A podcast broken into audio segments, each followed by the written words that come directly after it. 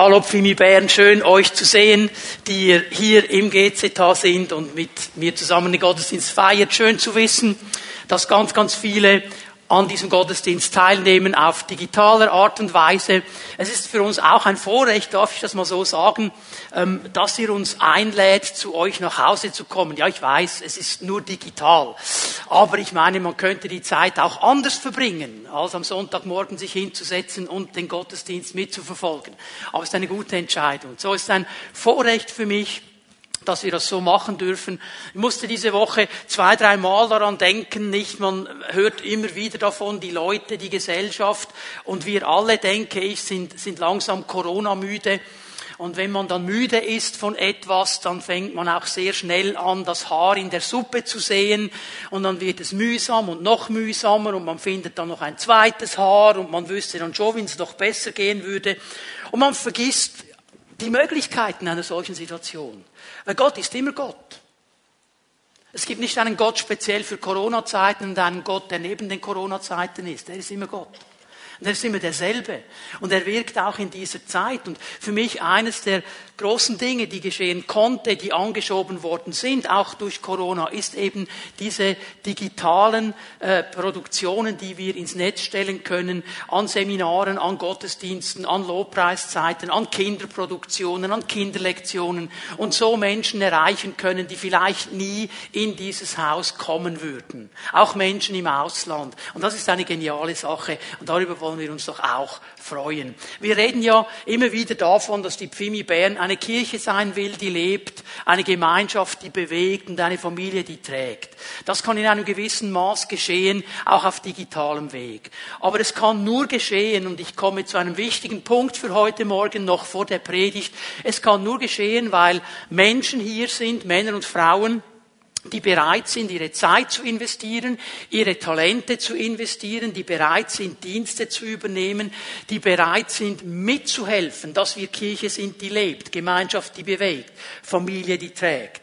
Und es gibt Menschen, die sind bereit zu sagen, ich will Leiterschaft übernehmen, ich will Verantwortung übernehmen. Ich will nicht einfach nur da sein, ich will mittragen. Und solche Menschen dürfen wir heute Morgen segnen und einsetzen. Wir haben eine Leitereinsetzung und wir werden dann gleich jetzt einen Video sehen, noch nicht abspielen, nur bereit machen. Ich möchte noch etwas kurz sagen, bevor der Video kommt. Ähm, wenn wir das tun, dann zeigen wir euch auf der einen Seite mal diese Brüder und Schwestern, die Leiterschaft übernehmen und dann wollen wir sie ja segnen. Das ist eine Sache. Wir segnen sie für ihren Dienst. Aber damit verbunden, und das gilt nicht nur für diese Leiter, die wir dann in diesem Video sehen, das gilt für alle Leiter, die schon lange in Leiterschaft sind und treu über Jahre eben diese Leiterschaft auch versehen, dass wir als Gemeindeleitung hinter diesen Männern und Frauen stehen dass wir sie freisetzen, dass wir sie unterstützen, dass wir da sind und dass wir dankbar sind. Das gilt für die, die wir auf dem Video sehen, das gilt für alle anderen, die schon lange gesegnet sind. Und wenn wir dann miteinander beten, dann lasst uns an beide Bereiche denken. Einmal, wir segnen sie für den Dienst, dann aber auch, dass wir dankbar sind und hinter ihnen stehen und sie unterstützen. So, jetzt Film ab die Leiter, die wir heute Morgen segnen und einsetzen.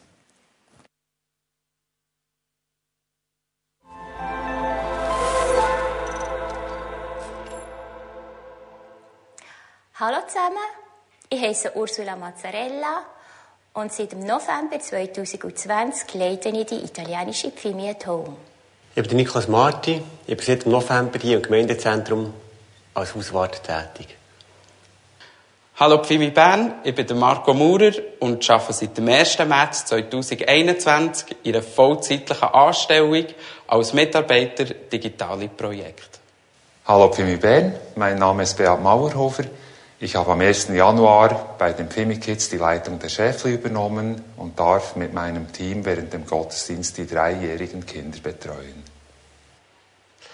Hallo Pfimi Bern, mein Name ist Samuel Breu und ich arbeite seit letzten Oktober vollzeitlich in der Pfimi Bern als Leiter Kommunikation und Management Support.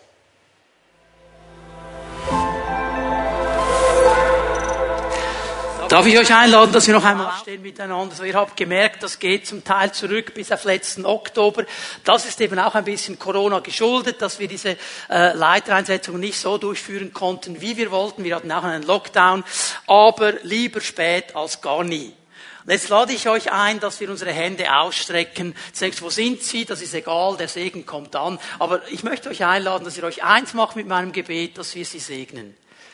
Jesus Christus, wir sind dankbar für diese Geschwister. Wir sind dankbar für ihre Bereitschaft, ihre Gaben, ihre Talente zu teilen und einzusetzen. Wir sind dankbar für ihre Entscheidung, Verantwortung zu übernehmen und Leiterschaft zu übernehmen. Und Herr Jesus Christus, wir segnen sie mit deiner Gegenwart, mit deiner Kraft, mit deiner Salbung, mit deiner Ausrüstung. Herr, ich segne sie auch mit deinem Mut und mit deiner Geduld dran zu bleiben, wenn die Dinge nicht so schnell laufen, wie sie sich das vielleicht wünschen. Herr, wir danken dir, dass wir sie freisetzen dürfen und segnen dürfen für ihren Dienst. Und Herr, wir vertrauen darauf, dass du immer wieder die Ausrüstung gibst und dass Frucht geschehen wird. Frucht, die wir vielleicht auf dieser Erde nie sehen werden, aber Frucht für die Ewigkeit. Davon bin ich überzeugt. Wir danken dir für diese Menschen und segnen sie in deinem Namen. Amen. Amen. Jetzt dürft ihr gerne wieder Platz nehmen.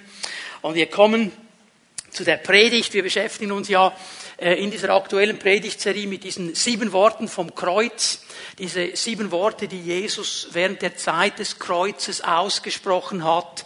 Und diese Predigtserie soll uns vorbereiten auf Ostern, wenn wir dann Tod und Auferstehung feiern äh, soll uns aber auch helfen, das Kreuz, die Erlösungstat Jesu Christi besser und tiefer zu verstehen. Und das vierte Wort, das wir uns heute Morgen anschauen, ist vielleicht im ersten Moment das Unverständlichste, das Schwierigste der sieben Worte, weil wir es vielleicht gar nicht richtig einordnen können. Aber wenn wir es einordnen können, und das ist mein Gebet für heute Morgen, dass uns das Wort Gottes hilft, das einzuordnen, wenn wir es verstehen, um was es hier wirklich geht, dann werden unsere Leben tief berührt sein. Und es wird unsere Leben verändern. Davon bin ich überzeugt. Dieses vierte Wort Jesu am Kreuz, ich nenne es das Wort der Stellvertretung. Das Wort der Stellvertretung. Ganz kurz Stellvertretung, ein Stellvertreter, um was geht es da? Ich möchte es mal so definieren, ist das Handeln einer Person für eine andere Person. Also eine Person handelt für eine andere Person. Jemand handelt an meiner Stelle, tut etwas für mich. Vielleicht, weil ich das selber nicht tun könnte oder weil ich verhindert bin. Er tut etwas für mich. Das ist der Stellvertreter. Und wenn wir noch ein bisschen auszoomen, was geschieht hier am Kreuz ganz genau? Die Bibel erklärt uns, dass Jesus sechs Stunden am Kreuz hing. Sechs Stunden. Er wurde um neun Uhr morgens ans Kreuz geschlagen und er hing an diesem Kreuz bis um 13 Uhr am Nachmittag. Sechs Stunden. Dann hat er seinen Geist aufgegeben und ist gestorben. Das ist eine sehr kurze Zeit für eine Kreuzigung. Die Kreuzigung war eine der grausamsten Foltermethoden, die es jemals gab. Und Menschen konnten an diesem Kreuz Tage überleben. Und manchmal hatten dann die Römer, die diese Art der Folter ja durchgeführt haben, auch Mitleid und haben dann diesen Menschen die Beine gebrochen, dass sie nicht mehr auf dem Nagel abstehen konnten und atmen konnten, dann sind sie erstickt. Haben sie dann auch mit den beiden äh, Übeltätern gemacht und Jesus war schon tot. Sechs Stunden ist eigentlich eine kurze Zeit für eine Kreuzigung. Und in diesen sechs Stunden, in den ersten drei Stunden, spricht Jesus die drei Worte aus, die wir schon gesehen haben. Das Wort der Vergebung, das Wort der Sicherheit und das Wort der fürsorgenden Liebe. Diese drei Worte, die wir schon gesehen haben, die spricht er in den ersten drei Stunden am Kreuz aus. Und nach drei Stunden, um zwölf Uhr mittags, geschieht etwas ganz Spezielles. Es wird dunkel. Es kommt eine Dunkelheit über diese ganze Szene. Jetzt denk mal daran, 12 Uhr mittags ist die hellste Zeit des Tages. Die Sonne steht dann am höchsten. Es ist die heißeste Zeit, es ist die, es ist die hellste Zeit und in dieser Zeit kommt eine Dunkelheit. Wir schlagen mal Matthäus 27, 45 und 46 auf miteinander. Matthäus 27, 45. Um 12 Uhr mittags brach über das ganze Land eine Finsternis herein, bis drei Uhr, die bis drei Uhr nachmittags andauerte. Für drei Stunden für drei Stunden kommt eine Dunkelheit über das Land. Nicht nur auf dieses Jerusalem, nicht nur auf Golgatha, über das ganze Land kommt plötzlich eine Dunkelheit. Vers 46. Gegen drei Uhr, also gegen Ende dieser Dunkelheit, gegen drei Uhr, schrie Jesus laut, Eli, Eli, lema sabachthani. Das bedeutet, mein Gott, mein Gott, warum hast du mich verlassen? Am Ende dieser Dunkelheit schreit Jesus. Und dieses Wort ist fast nicht einordnbar. Wie kann Jesus, der so nahe mit dem Vater war, so ein Wort sagen? Wie kann Jesus, der seinen Jüngern immer gesagt hat, ich bin da, ich bin treu, wie kann er das sagen? Um was geht es hier? Das wollen wir versuchen zu verstehen heute Morgen. Und natürlich würde es uns jetzt interessieren, wir sind ja sehr gewunderige Menschen. Ja, was ist da genau geschehen mit dieser Dunkelheit, mit dieser Finsternis? Was hat Gott da genau gemacht? War es so eine Art Sonnenfinsternis? Was ist passiert? Interessanterweise sagt uns das Wort Gottes nicht genau, was wirklich da geschah. Es wurde einfach dunkel.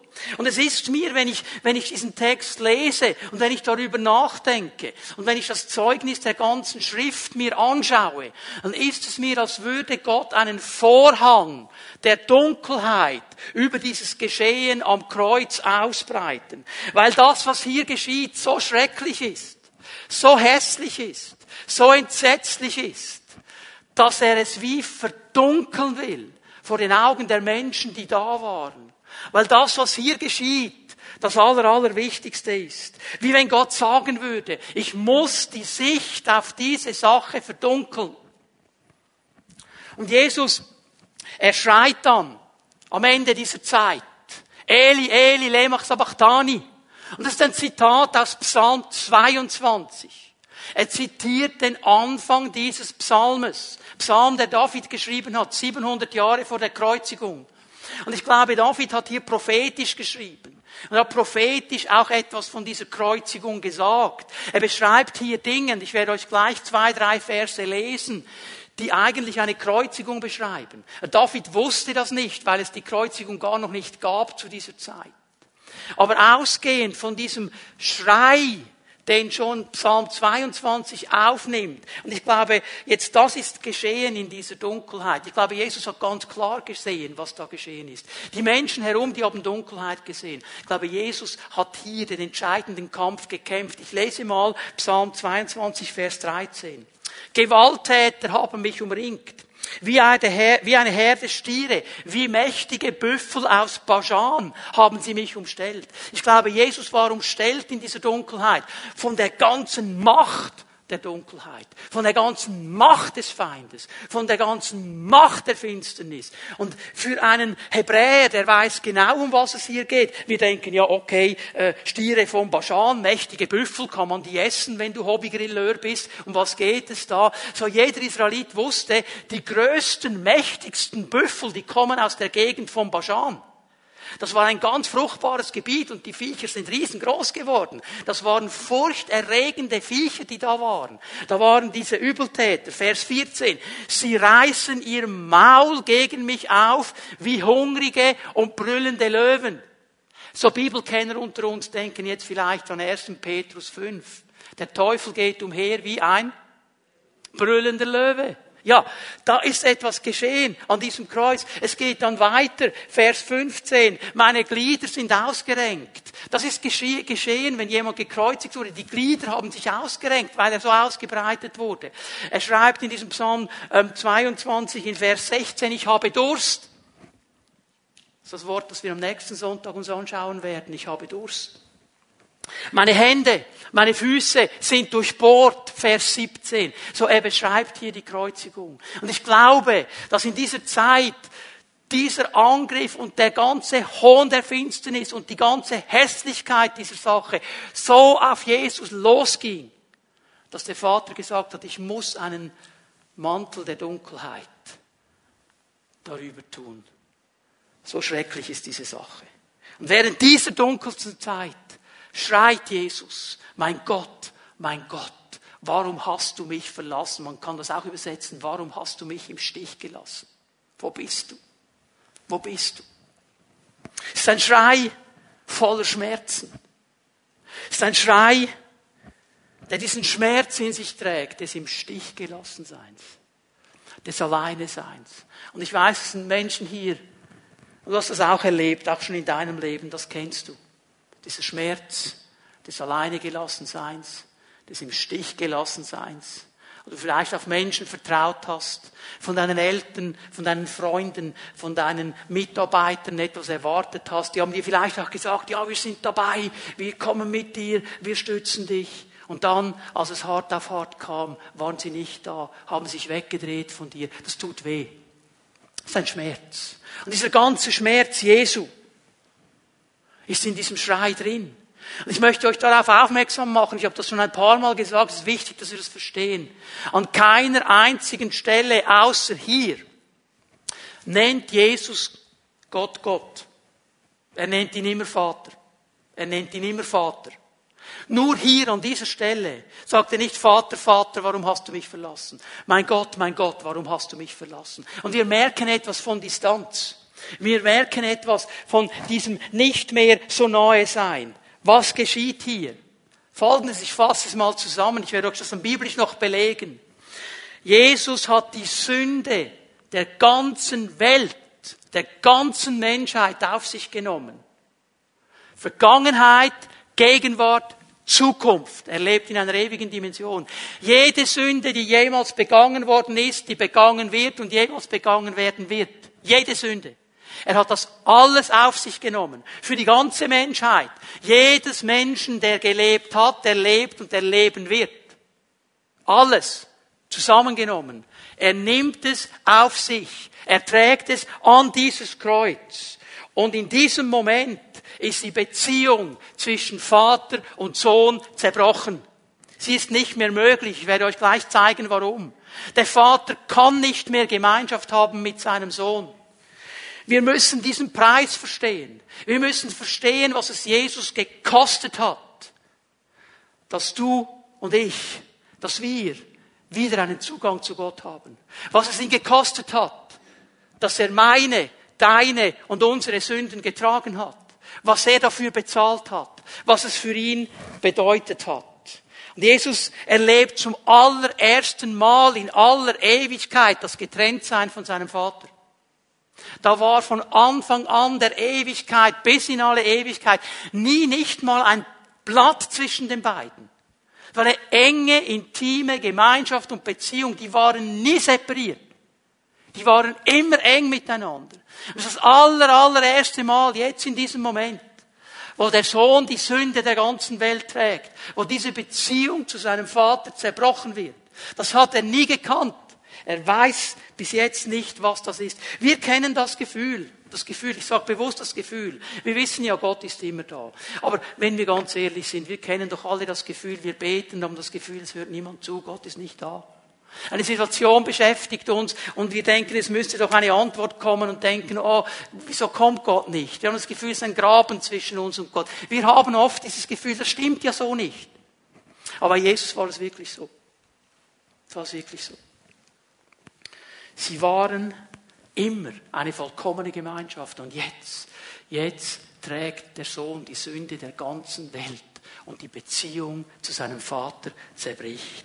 Jesus wurde zu meinem Stellvertreter, zu deinem Stellvertreter und zu unserem Stellvertreter. Denn diese Strafe am Kreuz, die hätte ich verdient, die hättest du verdient, die hätten wir verdient. Und Jesus hat das für uns auf sich genommen. Er, der nie eine Sünde getan hat, gedacht hat, gesagt hat, nie etwas Falsches. Er hat das alles auf sich genommen, um uns den Weg frei zu machen zu Gott. Er hat die Strafe für unsere Sünden, diese Gottferne, dieses Getrenntsein von Gott auf sich genommen, damit wir neu kommen können diesem der uns geschaffen hat. Er hat die Strafe für alles, was ich falsch gemacht habe, was ich falsch machen werde. Er hat es getragen. Er hat die Strafe für alles, was du falsch gemacht hast und falsch machen wirst, getragen. Er hat es für uns alle getan. Er ist unser Stellvertreter. Bis in diesen tiefen Moment hinein. Ich gebe euch eine Stelle aus 1. Johannes 2, Vers 2. 1. Johannes 2, Vers 2. Er ist das Opfer für unsere Sünden. Er tilgt nicht nur unsere Schuld, sondern die der ganzen Welt. Er ist das Opfer für unsere Sünden. Äh, die alten Übersetzungen, deutschen Übersetzungen, die brauchen das Wort Sühne. Er ist die Sühne, das Sühneopfer. Das ist ein Wort, das man heute fast nicht mehr gebraucht, das Wort Sühne. Es bedeutet etwas, was jemand als Ausgleich für eine Schuld oder für ein Verbrechen auf sich nimmt. Ein Sühneopfer ist ein Opfer, das jemand auf sich nimmt, um etwas auszugleichen. Und in diesem Wort Sühne, das kommt vom Wortstamm auch mit Versöhnung zusammen. Es bedeutet wiederherzustellen, was zerbrochen ist. Zwei verfeindete Parteien wieder miteinander zusammenzubringen und Frieden zu schließen. Das ist das, was Jesus getan hat. Zusammengefasst in den Worten des Apostel Paulus. Und ich wiederhole mich, ich weiß es, aber es ist mir wichtig. Das ist eine Stelle, die solltest du auswendig kennen. 2. Korinther 5, 21. Den, der ohne jede Sünde war, hat Gott für uns zur Sünde gemacht, dass wir durch ihn die Gerechtigkeit werden, die vor Gott gilt. Jesus, der keine Sünde hatte, er hat die Sünde auf sich genommen, damit ich im Gegenzug seine Gerechtigkeit bekomme. Und jetzt, wenn ich mich dazu entschieden habe, das zu glauben, das anzunehmen, mir sagen darf, ich bin Gerechtigkeit Gottes, nicht wegen mir, sondern wegen ihm. Nicht, weil ich alles richtig mache, sondern weil mein Stellvertreter für mich den Preis bezahlt hat. Das ist an diesem Kreuz geschehen. Das vierte Wort vom Kreuz. Es zeigt uns, Jesus hat meine, deine, unsere Sünden am Kreuz bezahlt. Als mein, als dein, als unser Stellvertreter. Er hat es auf sich genommen, damit wir wieder Gemeinschaft haben können mit dem Vater. Und ich möchte euch drei wichtige Wahrheiten zeigen über die Erlösung. Ausgehend von diesem siebten, von diesem vierten Wort des Kreuzes. Drei wichtige Wahrheiten, die müssen wir kennen. Und die erste ist eine ganz einfache. Gott ist heilig. Gott ist heilig. Wenn Jesus da sagt, mein Gott, mein Gott, warum hast du mich verlassen? Die Leute, die da standen in der damaligen Zeit, da waren Römer, da waren Juden, da waren verschiedene Leute, die hatten verschiedene Prägungen. Und in der damaligen Zeit kannte man viele Götter. Die Römer hatten ihre Götter. Die Griechen hatten einen ganzen Pantheon von Göttern.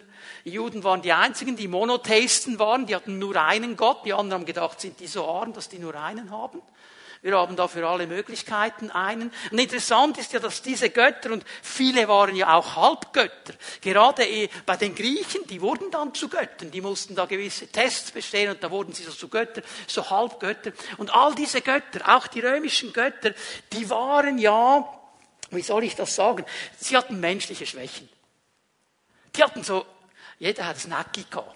Darf ich es mal so sagen? Der eine war absolut zornig. Zeus war so ein Spezialist. Nicht? Der war ja ein bisschen ein Problem mit seiner Sexualität. Der hat sich immer wieder so auf, auf Erden gezeigt, um Damen zu verführen und mit ihnen Kinder zu zeugen. Der hat ein Problem mit Lust. Der andere hat ein Problem mit Zorn.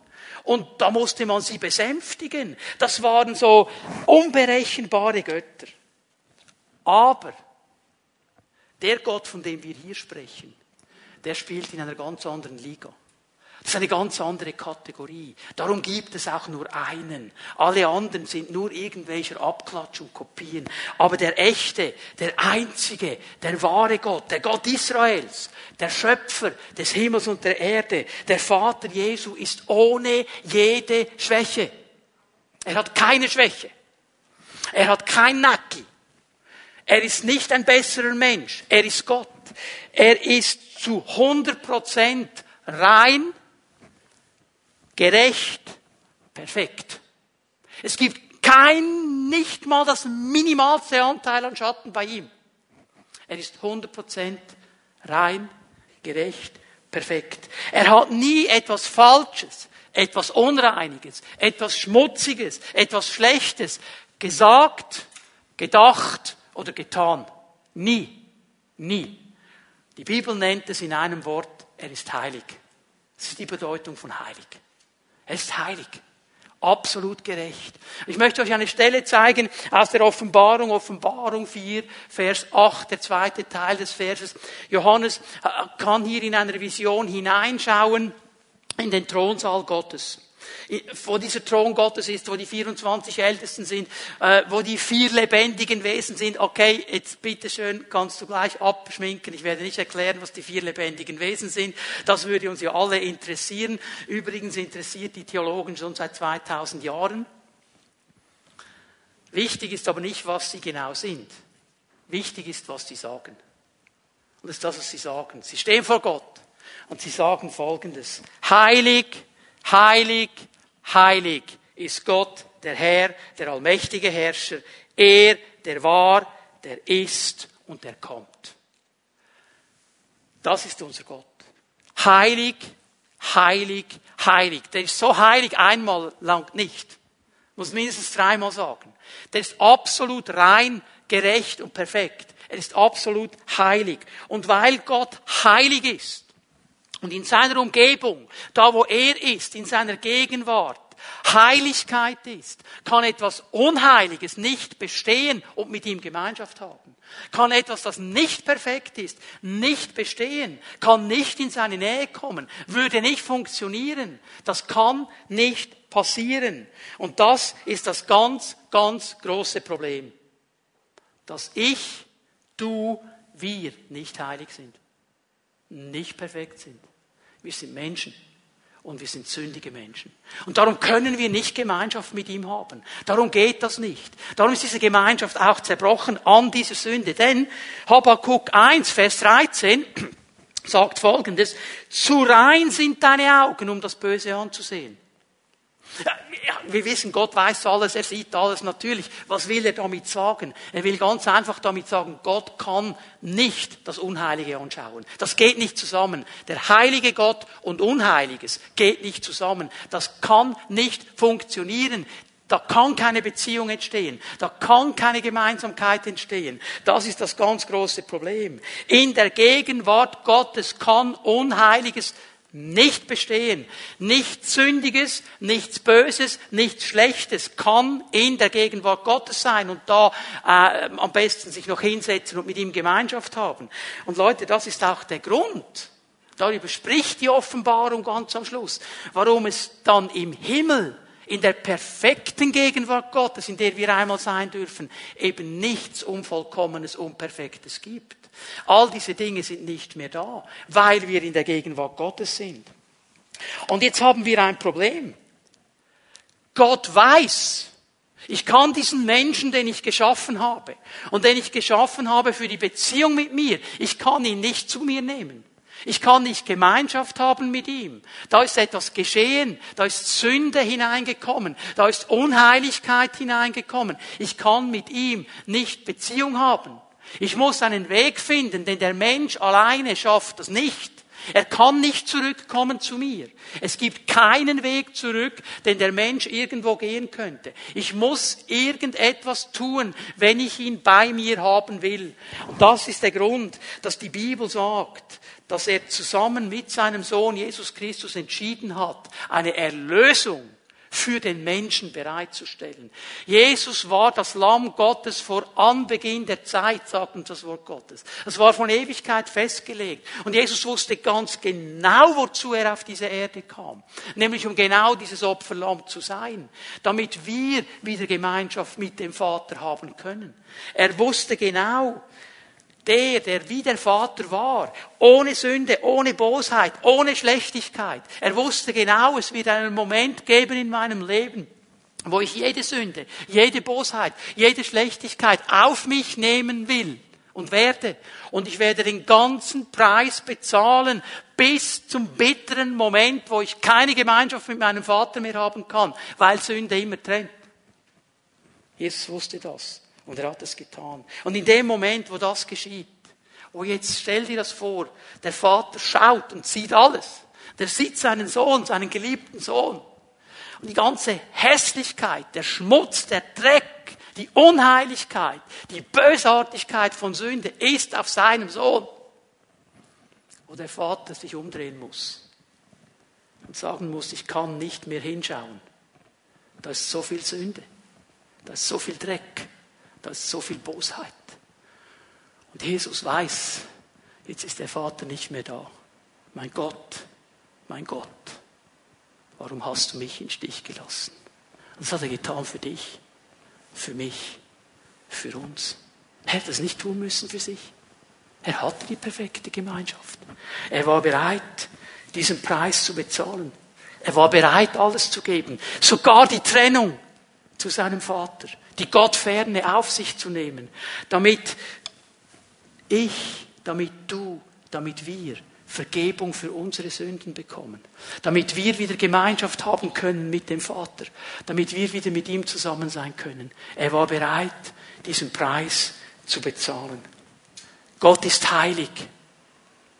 Das Zweite, was ich sehe in diesem Wort drin und an diesem ganzen Geschehen in diesen drei Stunden, es ist mir ganz wichtig, dass wir das jetzt verstehen. Sünde ist hässlich. Sünde ist hässlich. Und ich weiß, jetzt denkst du, oh, bin ich jetzt im Kigo? dass er so etwas sagt.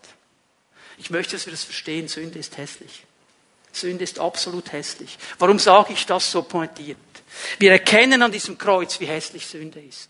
Wir erkennen an diesem Kreuz, wie zerstörerisch Sünde ist. Wir erkennen, wie tödlich Sünde ist. Und in unseren Medien, in der Gesellschaft, die so von den Medien geprägt wird, fällt mir auf, Sünde ist etwas Cooles. Sünde ist cool. Die coolen Typen, das sind meistens die, die über alle Stränge schlagen die eine Dame nach der anderen abschleppen oder einen Mann nach dem anderen mitnehmen. Da kann man rumrammeln, sorry, wenn ich ein bisschen grafisch rede, wie die Karnickel. Von sexuell übertragenen Krankheiten wird gar nie gesprochen, die sind immun dagegen. Und es sind noch die coolen Typen. Dann kann man Substanzen brauchen, Alkohol, Drogen, was auch immer, das ist cool. Muss man ja machen. All die coolen Typen in den Filmen, die haben das. Es gibt da gleichgeschlechtliche Beziehungen, es gibt 100 Beziehungen miteinander und so weiter. Und das wird alles als cool und als lässig dargestellt. Wisst ihr, einer der, der coolsten Typen, den es gibt? Männer lässt die Hände unten. James Bond.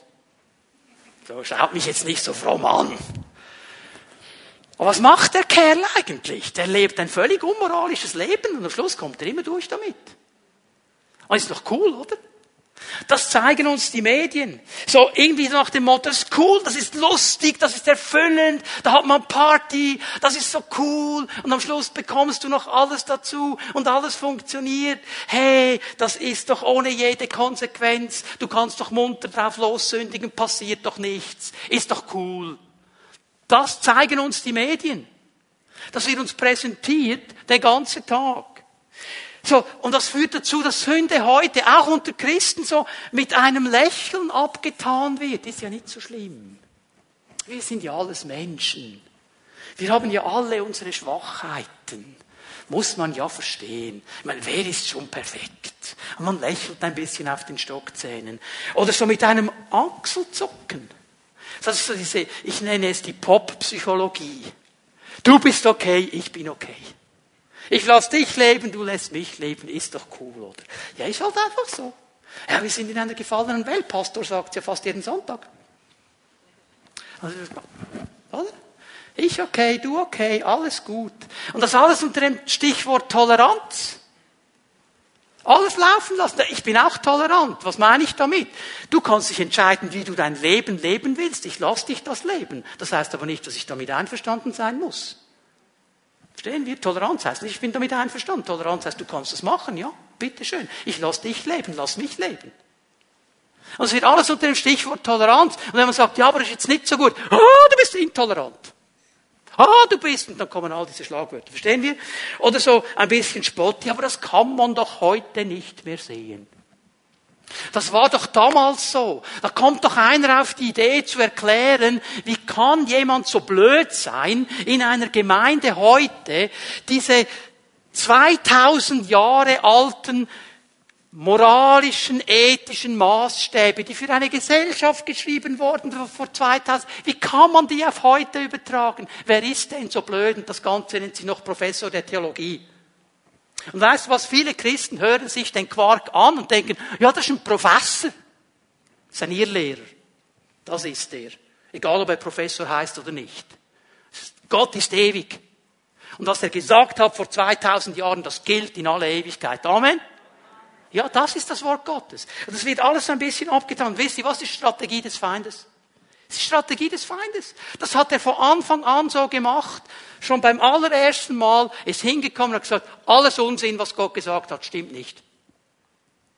Und wir sind leider als Christen, auch im Bereich der Sünde, so oft dem Feind hier der Strategie aufgesessen. Vielleicht auch, weil wir nicht mehr kämpfen wollen. Ich möchte ganz kurz ein bisschen zusammenfassen. Mach das kurz. Was sagt die Bibel dazu? Die Bibel sagt, Sünde trennt mich von Gott. Sie trennt mich von Gott. Jesaja 59, Vers 2. Nein, eure Sünden sind eine Schranken, eine Trennung, eine Mauer, die euch von Gott trennt. Wegen euren Sünden verbirgt er sein Antlitz vor euch und will euch nicht mehr hören. Was heißt das? Es heißt, ich bin getrennt von der Quelle des Lebens. Ich bin getrennt von der Quelle der Liebe. Ich bin getrennt von der Quelle der Wahrheit. Ich bin getrennt von der Quelle der Erfüllung.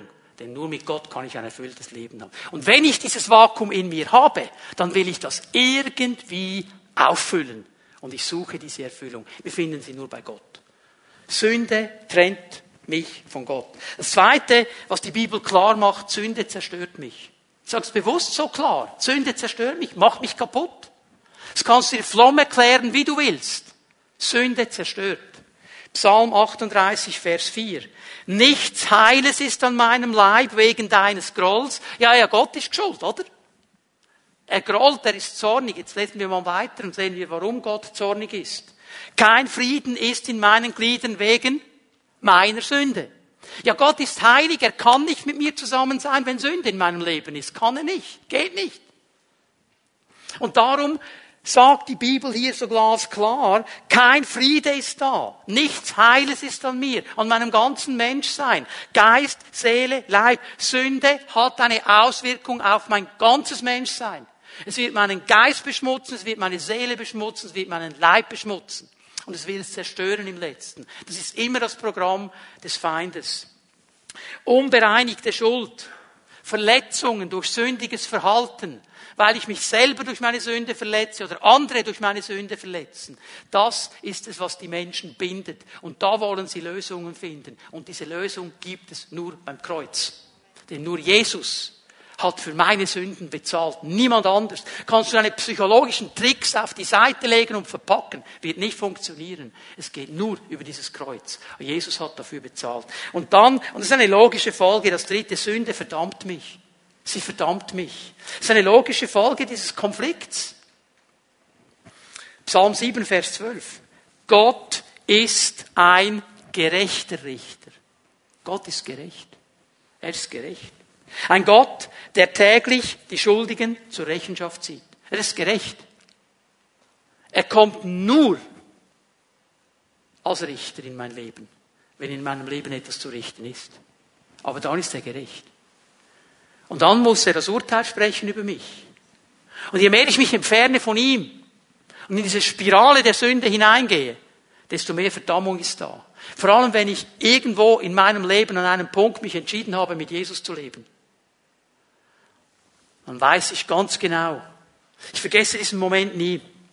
Vor vielen, vielen Jahren, bin jetzt auch schon mit Barbara zusammen über 30 Jahre im vollzeitlichen Dienst, war. Vor vielen, vielen Jahren, damit ist gesagt, es war nicht hier in Bern, also versucht gar nicht herauszufinden, wer das sein könnte, kam jemand zu mir und hat gesagt, hey, kann ich mal mit dir reden? Ich war mal Mitglied in dieser Gemeinde, ich habe Dinge falsch gemacht, kann ich zurückkommen? Ich habe gesagt, ja, wenn du Buße tust, kannst du zurückkommen, ist kein Problem, du kannst immer zurückkommen, wenn du deine Sünden bekennst. Und das hat er dann gemacht. Und dann sagte er mir etwas.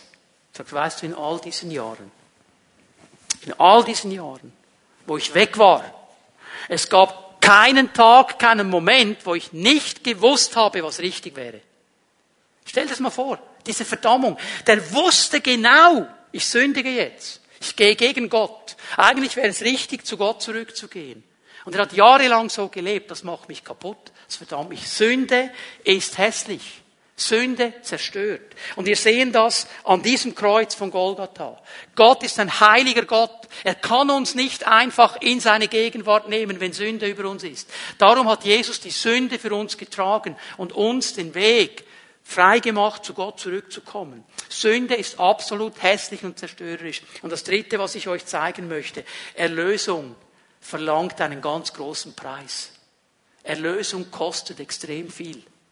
Jetzt bitte hör mir gut zu. Erlösung hat zwei Seiten. Sie hat zwei Seiten. Für dich und für mich, für uns Menschen, ist Erlösung gratis und kostenlos. Ist ein Geschenk. Ist ein Geschenk. Ich muss es nur annehmen. Es kostet mich nichts. Ich sag's mal so, die Erlösung kostet mich nichts, aber sie ist auch nicht umsonst. Ich werde dann nachher nochmal zurückkommen auf diese Aussage. Es ist für dich und mich gratis. Ich kann sie im Glauben annehmen. Aber für diese Erlösung hat jemand bezahlt. Und es ist Jesus Christus. Und er hat den größten Preis bezahlt, den es überhaupt zu zahlen gibt. Er hat die Sünde der ganzen Welt getragen. Stell dir jetzt vor, ich sage, Sünde verdammt mich. Und einige von uns wissen genau, von was ich spreche hier. Jetzt stell dir mal vor, Jesus hat aber nicht nur die Sünde eines Menschen getragen. Der ganzen Menschheit. Alle, die gelebt haben, leben und leben werden. Alles. Stell dir mal vor, was da geschehen ist. Was für einen Preis Jesus bezahlt hat. Und es gibt auch hier so viele falsche Übersetzungen. Kennt ihr noch dieses Lied? Wir kommen alle, alle in den Himmel. Weil wir ja so brav sind. Das ist so ein Gassenhauer, der gerne an der Fasnacht gesungen wird. Wir kommen alle, alle in den Himmel, weil wir sind so brav. Vergiss es. Vergiss es. Das wiegt uns in eine, in eine falsche Sicherheit. Stell dir mal vor, was würde Jesus sagen, wenn er dieses Lied hören würde? Was würde er sagen? Hängt an diesem Kreuz. Was würde er sagen? Was er sagen würde? Er würde sagen, einen Moment. Einen Moment mal. Wenn du okay bist und ich okay bin, wieso hänge ich da an diesem Kreuz? Wenn alles einfach gut wäre, wenn es kein Problem wäre, wenn du keinen Erlöser brauchst, weil du ja so toll bist und alles im Griff hast, warum bin ich dann an diesem Kreuz? Was mache ich dann hier? Was ist eigentlich los hier? Wenn du einfach in der Gegenwart Gottes leben kannst, wie du dir das vorstellst, einfach da reinmarschieren kannst. Ich habe dann Leute gesagt, die haben mir gesagt, ja, ja, wenn ich dann mal sterbe und wenn der Petrus dann da stehen sollte an diesem Tor, dem geige ich dann mal die Meinung. Und dann sage ich ihm, und jetzt bringst du mich mal zu deinem Chef, zu Gott, dem sage ich dann auch noch meine Meinung. So reden Menschen manchmal in ihrer Selbstgerechtigkeit. Wieso muss Jesus an ein Kreuz? Wenn Gott unperfekte Menschen in seine perfekte Gegenwart hineinlassen würde. Erlösung kostet einen riesengroßen Preis. Das Kreuz zeigt uns, wie hässlich und zerstörerisch die Sünde ist. Zeigt uns aber auch, wie hoch der Preis der Erlösung ist. Das ist das wertvollste Geschenk, das mir, dir, uns je gemacht wird. Das Wertvollste. Lesen wir mal aus Römer 3, Vers 25. Ihn hat Gott vor den Augen aller Welt zum Sühneopfer für unsere Schuld gemacht. Durch sein Blut, das er vergossen hat, ist die Sühne geschehen. Und durch den Glauben kommt sie uns zugute. Durch den Glauben. Ich darf darauf vertrauen, dass das, was Jesus getan hat, mir zugute kommt dass ich den Benefit davon habe. Dass durch sein Sterben am Kreuz für mich der Weg offen ist in die Gegenwart Gottes, mit ihm zu leben, wieder bei diesem Gott zu sein, der alles ist. Das ist Geschenk. Jesus hat am Kreuz diesen Preis bezahlt. Für mich, für dich, für jeden Menschen, Für jeden Menschen. Jeder Mensch auf dieser Erde, egal woher er kommt, egal aus welchem Land er ist, egal was seine Kultur ist, egal was sein religiöser Hintergrund ist, für jeden einzelnen Menschen hat Jesus das bezahlt. Und das Einzige, was jeder Mensch tun muss, ist Ja zu sagen zu diesem Jesus. Ja zu sagen zu diesem Geschenk. Ja zu sagen, Jesus, ja, das hast du für mich getan. Ich danke dir dafür. Ich möchte gerne mit dir zusammenleben. Das ist das Gebet, das du sprechen darfst, auch heute Morgen, wenn du Jesus Christus nicht persönlich kennst und wenn du merkst, ich bin so weit weg von Gott. Und dann wirst du wieder in diese Gemeinschaft mit dem Vater hineinkommen dürfen. Erlösung ist gratis. Aber ich hoffe, und jetzt komme ich nochmal zu dieser Aussage zurück, ich hoffe nicht, dass sie umsonst ist. Sie ist gratis, aber hoffentlich nicht umsonst. Was meine ich damit? Ich möchte dir vier Entscheidungen zeigen, die wir treffen dürfen und immer wieder treffen dürfen, damit diese Erlösung nicht umsonst ist in meinem Leben. Ja, ich habe sie gratis bekommen. Aber ein Geschenk, das ich gratis bekomme, soll eine Auswirkung haben in mein Leben hinein. Und dann ist es nicht umsonst. Was sind diese vier Entscheidungen? Apostelgeschichte 2, Vers 38 kannst du mal aufschlagen, ich werde es gleich lesen. Petrus hat seine Pfingstpredigt gehalten unter der Salbung des Heiligen Geistes. Die Menschen hören zu. Sie hören von Jesus und so weiter und dann sagen sie, was sollen wir jetzt tun? Was sollen wir jetzt tun? Kehrt um, Apostelgeschichte 2,38 erwiderte Petrus, und jeder von euch lasse sich auf den Namen von Jesus Christus taufen. Dann wird Gott euch eure Sünden vergeben und ihr werdet seine Gabe, den Heiligen Geist bekommen. Kehrt um.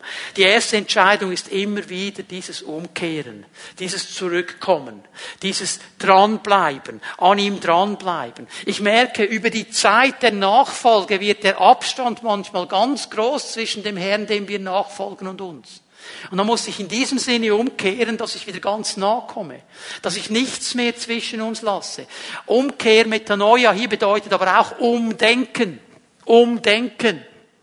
Und ich muss umdenken. Wenn du sagst, ja, ich bin mit Gott unterwegs und so, ich habe meine Kämpfe, ich bin mit ihm unterwegs. Ich muss immer wieder umdenken in meinem Leben. Habe ich mir gewisse Dinge locker eingerichtet? Habe ich mich mit gewissen Dingen arrangiert? Einfach weil ich es zehnmal versucht habe, hat nicht funktioniert. Und dann kommt dann die fromme Ausrede, es ist das Kreuz, das ich tragen muss. Muss ich ja jedes ins Kreuz tragen? Da muss ich umdenken. Nein. Jesus hat am Kreuz alles bezahlt. Und das ist nicht eine Erklärung oder eine, eine Ausflucht für Dinge, die ich nicht in Ordnung bringen will. Ich muss umdenken. Das Zweite, ist Dankbarkeit, als eine Grundhaltung meines Lebens. Dankbarkeit. 1. Petrus 1, Vers 8. Bisher habt ihr Jesus nicht mit eigenen Augen gesehen und trotzdem liebt ihr ihn. Ihr vertraut ihm, auch wenn ihr ihn vorläufig noch nicht sehen könnt. Er spricht hier eine Spannung an, auch in der heutigen Zeit. Ja, wir haben ja Jesus nicht mit eigenen Augen gesehen. Petrus hat ihn gesehen, wir nicht. Wir glauben an jemanden, den wir nicht mit eigenen Augen gesehen haben. Aber es wird irgendwann in der Zeit der Tag kommen, wo wir ihn sehen werden. Das ist, was Petrus hier sagt. Bleibt dran. Und dann sagt er, Daher erfüllt euch schon jetzt eine überwältigende, jubelnde Freude, eine Freude, die die künftige Herrlichkeit widerspiegelt. Er sagt, hey, wenn du mit Jesus unterwegs bist und wirklich verstanden hast, was Sache ist, dann wird diese Grunddankbarkeit in deinem Leben sein. Weil du weißt, Jesus kommt zurück. Und dann wird alles gut, weil du weißt, das ist eine Hoffnung. Aber du weißt, wir werden nicht einfach untergehen. Es ist eine Hoffnung da. Es ist eine Zukunft da. Es ist eine Grunddankbarkeit. Und es ist genau dasselbe, was ich gesagt habe, wie bei Freude. Das heißt, nicht jede Sekunde meines Lebens bin ich immer nur dankbar. Aber der Grundton, der Grundtenor ist Dankbarkeit. Und manchmal frage ich mich schon, ich frage mich für mein Leben, ich frage mich manchmal, wenn ich mit anderen Christen austausche, wo ist die Dankbarkeit geblieben? Da ist nur noch Motz, da ist nur noch Frust, da ist nur noch Krise. Mir fällt auf, und ich nehme mich mit hier hinein, Christen reden im Moment mehr über Corona, weder über Christus. Denk mal darüber nach.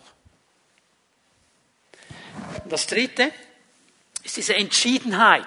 Diese Entschiedenheit. Was meine ich damit? 1. Petrus 1, Vers 18.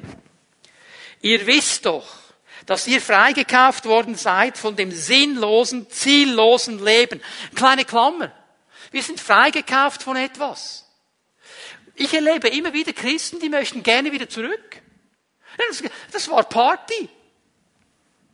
Die können dir ein Zeugnis geben, sie erzählen von ihrem alten Leben und sie erzählen das mit den schillerndsten Farben, mit den schillerndsten Freuden. Party time every night und ich war in der Disco und ich habe und ich habe, yeah, yeah, yeah, yeah, yeah. Und sie erzählen dir das eine Viertelstunde lang und da habe ich mich bekehrt. Und jetzt gehe ich in den Gottesdienst.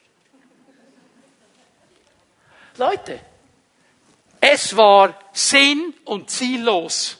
Amen. Vergessen wir das nicht das schon eure Vorfahren geführt haben. Ja, wir wurden geprägt in eine Richtung. Und ihr wisst, was der Preis für diesen Loskauf war. Nicht etwas Vergängliches wie Silber oder Gold, sondern das kostbare Blut eines Opferlammes, an dem nicht der geringste Fehler oder Makel war. Das Blut von Christus. Wir sind freigekauft mit diesem Blut. Wir sind nicht mehr diesen Dingen einfach ausgeliefert. Wir sind freigekauft.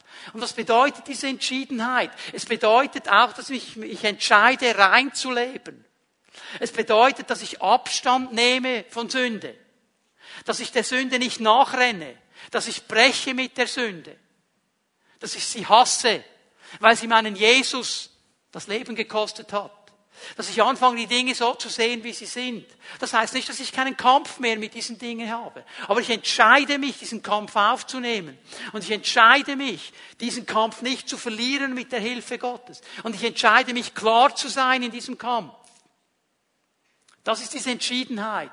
Weil Jesus einen Preis für mich bezahlt. Und ich möchte, dass wenn ich einmal vor ihm stehe, dass ich von ihm höre, gut gemacht, treuer Diener. Nicht perfekt, aber gut. Bist dran geblieben. Verstehen wir? Und dann gehört auch dazu, dass ich ein klares, reines Leben lebe. Und ehrlich werde damit. Wenn Dinge da sind, die nicht gut sind. Und dann kommt ein viertes noch dazu. Wir bleiben im ersten Petrusbrief. Ihr merkt, der Petrus, das war für ihn ein Riesenthema. Das war für ihn ein Riesenthema. Für ihn war ein Riesenthema, die Erlösung war für mich gratis, sie soll aber nicht umsonst sein. Und es ist ja interessant, dass, dass Petrus so eingefahren ist. Der ja dieses Großmaul war, diese große Schnauze hatte. Ich mit dir, bis ans Kreuz. Jesus, ich bin der Tollste, den du hast. Ich bin dein Mann. Und dann hat er versagt und ist so fast vom Flach auf die Nase gefallen. Und er wusste, von diesem Moment an, als Jesus mit ihm unterwegs war am See Genezareth, er wusste, ja, für mich ist diese Erlösung gratis, aber sie soll nicht umsonst sein. Mein Leben gehört dir. Bis ins letzte Komma. Darum ist dieser Brief so massiv, weil er genau das den Gemeinden sagt. 1. Petrus 3,15. Ehrt vielmehr Christus den Herrn, indem ihr ihm von ganzem Herzen vertraut und seid jederzeit bereit, jedem Rede und Antwort zu stehen, der euch auffordert, Auskunft über die Hoffnung zu geben, die euch erfüllt. Ich merke, unter Christen gibt es zwei Extreme. Die einen, die das falsch verstehen und die haben eine riesen Bibel dabei und sie schlagen sie jedem ungefragt über die Ohren. So nach dem Motto, sie stehen auf, am Morgen da bewegt sich etwas, das ist ein Evangelisationsobjekt. Nennen sie Zwangsevangelisten. Und dann gibt es die anderen, die sagen, oh, oh, oh, oh, jetzt wird's heiß, jetzt muss ich mich verdünnisieren. Oh, jetzt kommt das Thema auf ein schwieriges Gebiet. Oh, jetzt muss ich, fragt mich noch jemand. Was mir gefällt an dieser Aussage hier? Bereit zu sein, jedem, jedem, jedem, auch deinem Chef, jedem Rede und Antwort zu stehen, der euch auffordert, Auskunft über die Hoffnung zu geben, die euch erfüllt. Ja? Dann nicht davon zu rennen, sagen, dafür stehe ich. Ist mir egal, was du sagst. Lachst du mich aus? Okay, lach mich doch aus, aber dafür stehe ich. Es ist diese Bereitschaft. Weil ich weiß, ich habe ein Leben und ein erfülltes Leben. Es ist nicht immer alles 100% gut. Und es gibt Potenzial nach oben. Aber ich habe ein Leben. Das hat mir Jesus geschenkt. Das hatte ich vorher nicht. Ich war wirklich auf einer Highway to Hell. Und ich wusste das auch. Und ich konnte die Ausfahrt nicht mehr nehmen. Aber Jesus hat mir den Blinker gezeigt. Und ich habe jetzt ein Leben. Und ich will, dass das nicht umsonst ist. was an mir liegt. Ich will ihn ehren. Ich will ihm gehorsam sein. Ich will ihn mit meinem ganzen Leben groß machen. Mit dem, was ich sage, mit dem, was ich tue. Gelingt mir nicht immer. Aber ich weiß, da ist Gnade. Ich darf zurückgehen zu ihm. Denn auch diese Sünde, die ich morgen begehen werde, er hat am Kreuz schon dafür bezahlt. Und 1. Johannes 1, Vers 9 sagt, wenn wir unsere Sünden bekennen, ist er treu und gerecht, dass er uns die Sünde vergibt und uns reinigt von aller Ungerechtigkeit. Das soll nicht umsonst sein. Und ich wünsche mir und ich bete dafür, dass wir als ganze Gemeinde sagen, das darf nicht umsonst sein, Jesus. Was an mir liegt, ich will lernen aus diesem Wort der Stellvertretung und ich will ein Mensch sein, wo deine Erlösung nicht umsonst ist. Ich lade euch ein, aufzustehen mit mir zusammen, die Lobpreiser. Ich bitte euch nach vorne zu kommen.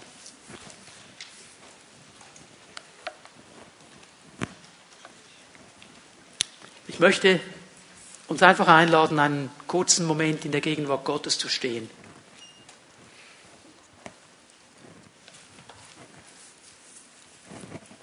Und ich weiß, dass der Herr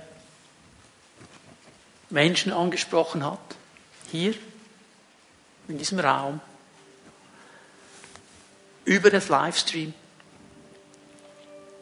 wenn du diese Botschaft gehört hast. Er hat Menschen angesprochen, die in ihrem Leben Raum gemacht haben für Sünde, die sich arrangiert haben, die den Kampf aufgegeben haben, denen ihre Lust, ihr Ich will es jetzt wichtiger war als diese Reinheit vor Gott. Und ich sage dir das ganz klar mit einem liebevollen Herzen. Das ist der Grund, dass du so empfindest, der Herr ist so weit weg. Dass das Gebet nicht mehr interessant sein kann. Lobpreis langweilig wird. Und das Wort Gottes sowieso. Das ist der Grund. Weil die Beziehung zu deinem Vater ist gestört. Aber er möchte dich reinigen. Er möchte dir helfen. Er möchte dich freisetzen. Er möchte dich wieder zurückbringen in seine Nähe. Er möchte dir begegnen. Und er sagt dir heute Morgen, ich habe meinen Sohn dafür gegeben, dass du Neues sagen kannst. Ich habe ihn dafür gegeben, dass du Vergebung bekommst, dass du Reinigung bekommst, dass du neues Leben bekommst. Ich habe ihn für dich gegeben. Ich weiß, es sind Menschen hier auch, die merken, ich muss das wieder ganz neu in die Mitte meines Lebens nehmen. Das ist vielleicht nicht eine Sünde, die dich jetzt so massiv beeinflusst. Aber irgendwo ist das so lau geworden. So der Drive ist nicht mehr da dieses Hinstehen, dieses, dieses Begeistertsein, du sagst, oh Herr, ich möchte doch das wieder haben, ich möchte wieder begeistert sein von dir. Das soll doch wieder aus all meinen Poren heraustriefen, dass ich dich lieb habe und mit dir zusammen bin. Und ich glaube, dass der Herr dir heute Morgen sagen möchte, auch für dich habe ich meinen Sohn gegeben, damit die Freude des Heils dich wieder neu berührt, damit du durch meinen Heiligen Geist wieder neu an mein Herz gezogen wirst das möchte ich so gerne tun. Und ich möchte dich einladen, dass du eine Entscheidung triffst. Lass uns bitte unsere Augen schließen, dass niemand herumschaut. Und wenn du hier bist und du gehörst hinein in eine dieser Kategorien, dann möchte ich dich einladen, dass wenn wir unsere Augen geschlossen halten, dass du da, wo du bist, deine Hand ausstreckst zum Herrn. Und du sagst, Herr, ich habe das verstanden und ich nehme das ernst und ich werde Dinge ändern in meinem Leben damit ich deine Hand sehen kann, weil ich gerne für dich bete. Dankeschön. Streck einfach deine Hand zu ihm aus, wenn dich das angeht und sagst, Herr, das will ich ganz neu. Ich möchte dich gerne segnen. Danke, Herr. Jesus, du bist hier in unserer Mitte. Und ich bitte dich, dass du durch deinen Geist jetzt Menschen berührst. Dass da, wo Sünden bekennt werden, jetzt in diesem Moment, dass du reinigst, wie du es verheißen hast dass du frei machst. Da, wo dieses Feuer nicht mehr da ist, diese Hingabe nicht mehr da ist, wo es lau geworden ist, dass du neu mit deinem Feuer kommst, mit deiner Freude kommst, mit deiner Entschiedenheit kommst, neu berührst. Und Herr, dass du uns hilfst, jedem Einzelnen von uns, jedem Einzelnen von uns, dass die Erlösung in unserem Leben nicht umsonst ist, sondern deine Frucht bringt. Und dafür danke ich dir. In Jesu Namen. Amen.